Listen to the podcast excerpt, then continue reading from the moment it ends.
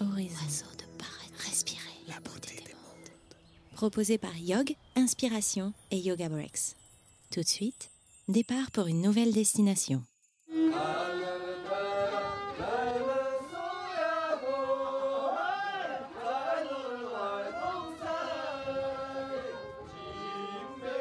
Le non-sol évoque une terre au-delà des continents, une lointaine contrée intacte et indomptable, de ce que devait être le monde quand les premiers hommes y ont foulé le sol, quand les mammouths et les bisons étaient encore là, du temps où les rites chamaniques faisaient office de médecine et de religion. Se rendre en Mongolie, c'est s'ouvrir à une expérience comme vous n'en vivrez nulle part ailleurs. Imaginez un pays de steppes, de montagnes reculées, de lacs, un endroit où vous pouvez croiser des loups, des chevaux en liberté et même des squelettes de dinosaures. Oh, c'est sûr, la magie n'est jamais bien loin en Mongolie. Après tout, l'hiver nous n'y gèle pas, elle est sublime. Avant d'envisager d'aller en Mongolie, il faut commencer par accepter. Accepter qu'on n'en reviendra plus jamais pareil. Parce que la Mongolie, c'est pour tout mettre à plat et puis tout mettre en perspective.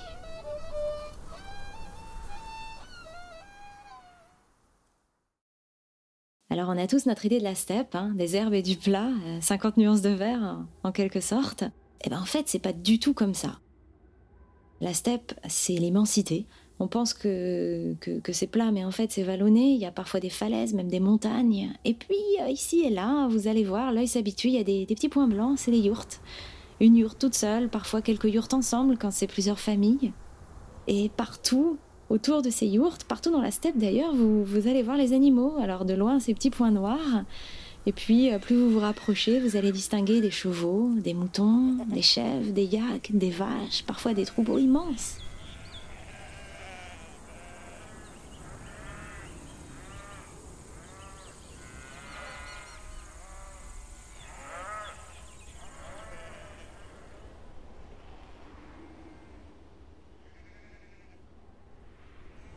Ce qui rend la steppe fascinante, c'est le fait que ce soit contemplatif, méditatif presque. On se, on se perd dans cette immensité verte.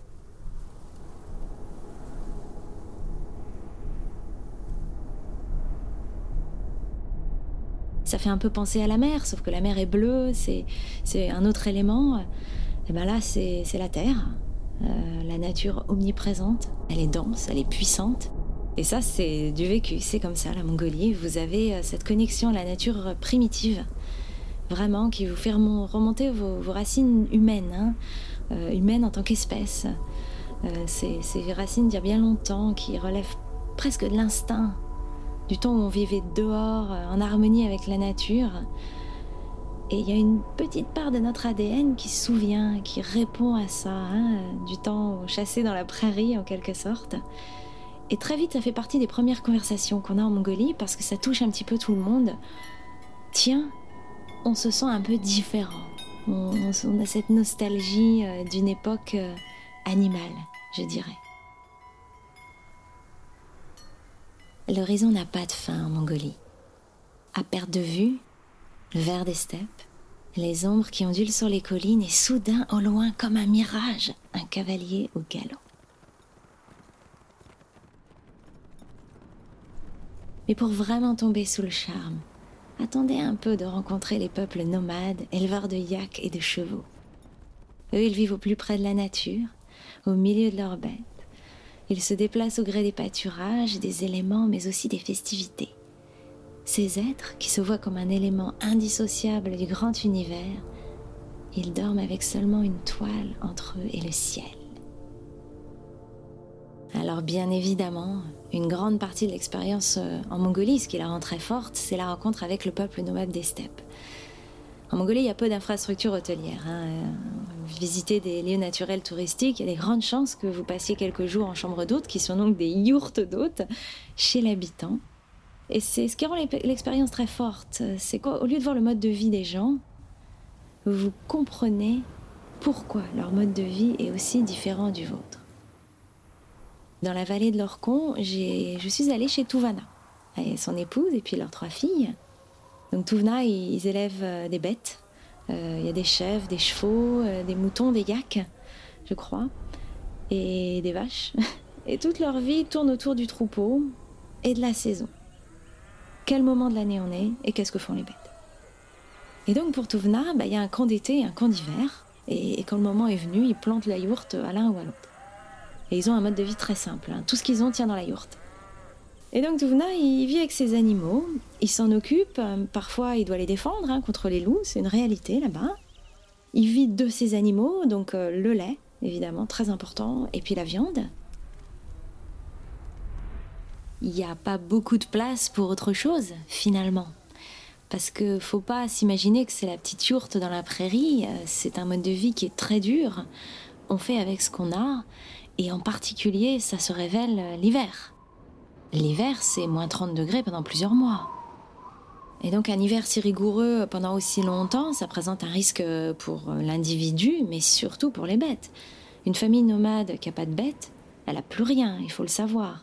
Et donc un hiver trop froid ou alors une, sécheresse, hein, c'est-à-dire l'herbe qui tarde à revenir au printemps, pour eux c'est une question de vie ou de mort. Et donc ça nous amène un petit peu à comprendre pourquoi les nomades vivent dans l'instant. Pour nous, en tant que voyageurs, c'est une expérience magnifique. Hein. On se reconnecte à la vie intacte, à la vie dans l'instant, à un aspect de la liberté qu'on a un peu perdu. Pour les nomades, c'est comme ça qu'on survit. Et, je trouve que c'est un beau moyen de fermer la boucle sur le pourquoi du mode de vie nomade. Eh ben, c'est que tout est une question de vie ou de mort. Après quelques jours en Mongolie, quand l'œil s'est habitué aux vastes étendues des steppes, quand le corps s'est mis à l'heure des traites au petit matin et des chants sous les étoiles, et quand l'esprit s'est fait à cette notion de vivre avec peu, naturellement vous vous demanderez comment faire pour retrouver l'essentiel, l'essentiel de soi.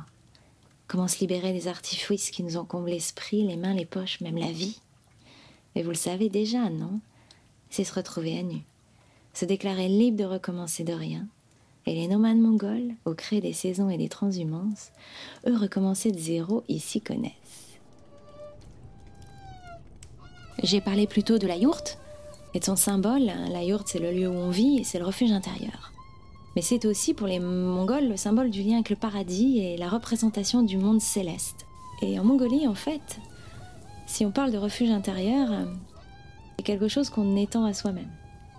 Où est-ce qu'il est, mon refuge intérieur? À quoi il ressemble? Et surtout, comment on y rentre? Posez-vous un peu la question, parce que bien souvent, rentrer chez soi-même, c'est quelque chose qu'on ne s'autorise pas à faire. Ou alors vous avez votre chemin qui est un peu encombré, hein, matériel, c'est-à-dire que notre attention est dirigée vers d'autres choses, la liste des courses, euh, jusqu'à aller se dédier à son travail et de plus, plus penser à rien d'autre, et donc s'oublier soi un petit peu chaque jour. Mais le chemin peut être encombré par l'immatériel, les idées, les jugements qu'on a à propos de soi-même, ou même comment on, se donne un label. Hein. J'ai toujours été comme ci, euh, comme ça, et, on finit par y croire, hein. ou alors les habitudes. Ah bah j'ai toujours fait comme ça. Et donc peu à peu, ce chemin vers son propre refuge, eh ben, il est de moins en moins visible. Et pour beaucoup d'entre nous, le voyage en Mongolie, c'est une expérience très forte, parce que vous allez déconnecter pour reconnecter, mais à vous-même, un lieu vers soi, vers son univers intérieur et au final vers sa propre voie lactée. Et il y a une raison très simple à ça, c'est que la Mongolie c'est sans filtre. Il n'y a pas d'artifice, c'est une version épurée de la vie, et finalement c'est un bon moyen de se tourner vers son propre refuge. Et c'est une belle illustration, mais aussi une bonne pratique à rapporter ou à copier quand on est chez soi la simplicité, l'authenticité, ralentir. Tout ça, c'est des outils très précieux pour voyager à la découverte de son propre espace intérieur. Et c'est un peu à l'image de la pratique du yoga, où on va chercher à ralentir le rythme. Hein. on va ralentir la respiration, on va essayer de créer de l'espace dans le corps, entre les pensées. Un espace de liberté, de détente, mais aussi pour s'explorer. Et tout ça, ça dépend un petit peu de ce qui se passe pour vous quand vous faites votre yoga, et ça change quasiment à chaque jour. Et je trouve que se redécouvrir, c'est un aspect très important d'une pratique de yoga complète. Hein. Qu'est-ce que j'apprends sur moi En termes physiques, le mental, l'émotionnel, le spirituel. Tous ces éléments, ils sont là, ils sont les piliers de votre refuge intérieur, ils en font partie.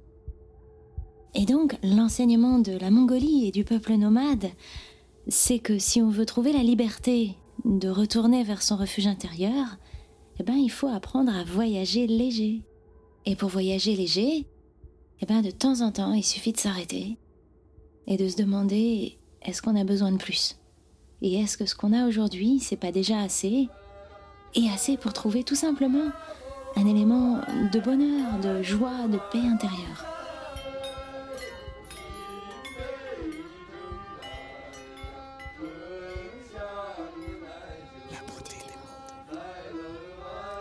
La beauté des mondes vous est proposée par Yog, Inspiration et Yoga Breaks. Retrouvez tous nos séjours yoga sur notre site internet yog.me et sur Facebook, Instagram. Merci d'avoir écouté cet épisode.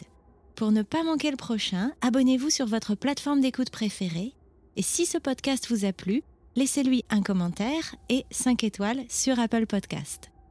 Vous aussi, vous pouvez faire découvrir aux autres la beauté des mondes en partageant ce podcast sur les réseaux sociaux. La touche de magie dans vos oreilles est l'œuvre d'Aurélien Bonny du studio Marc Aurel. Merci à lui pour la réalisation de cet épisode et à Son et Merveille de vous l'avoir fait connaître.